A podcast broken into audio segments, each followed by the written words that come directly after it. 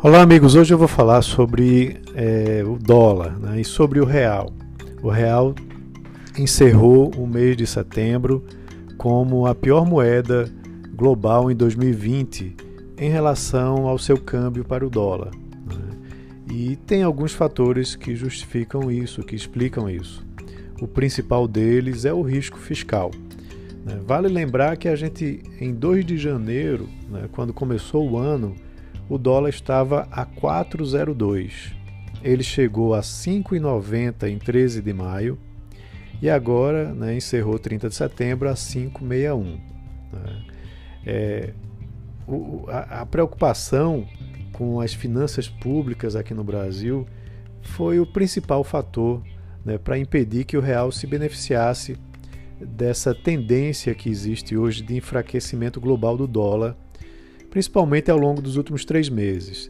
Vale lembrar que o Banco Central Americano, o Fed, é, resolveu mudar sua política monetária, né, dizendo ou permitindo que a economia tenha mais inflação. Então, ao fazer isso, ele manteve uma taxa de juros baixa, né, vai manter uma taxa de juros baixa por mais tempo, e aí isso termina fazendo com que o dólar se desvalorize em relação a outras moedas. E que de fato aconteceu mas não aqui com o Brasil. Né?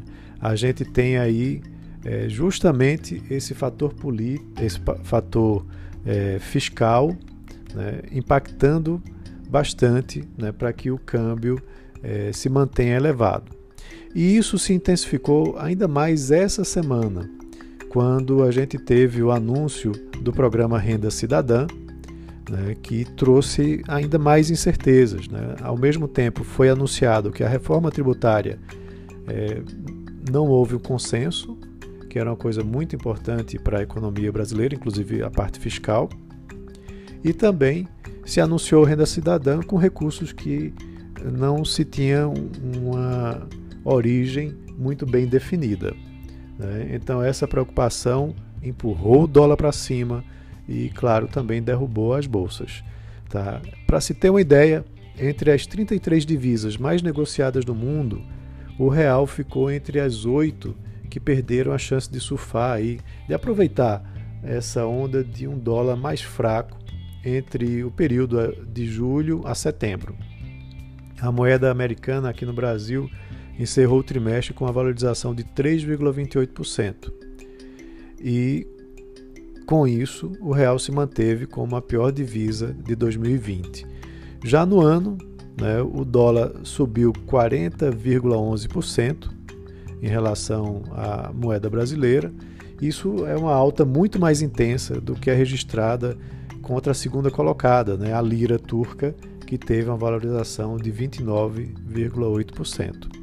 Claro, a gente tem a aversão ao risco global, né, mas é, aqui no Brasil isso tem se intensificado ainda mais.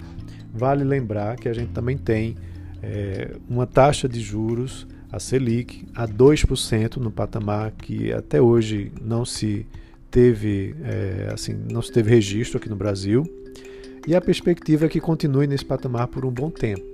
Então, essa, esse diferencial né, do juros brasileiro para os juros americano né, termina fazendo com que, é, como o diferencial está pequeno, termina fazendo com que o risco aqui no Brasil empurre esses investidores para fora do país. Né?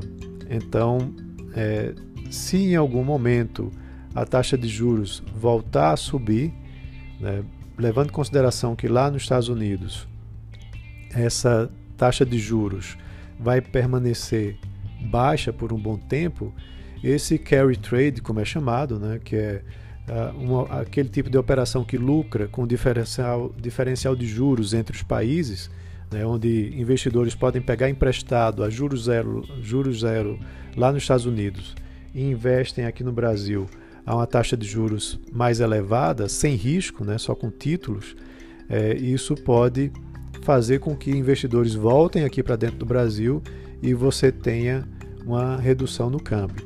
Né? Mas as projeções são que isso só vai acontecer lá para 2022. Né? é, já que há uma perspectiva que os juros brasileiros se mantenham inalterados por um bom tempo. Né? Então, essa é, é, mais ou menos a perspectiva que a gente tem para o câmbio né? e uma realidade bastante complexa para a situação que nós estamos vivendo com esse câmbio é, bastante elevado. Então é isso, um abraço a todos e até amanhã.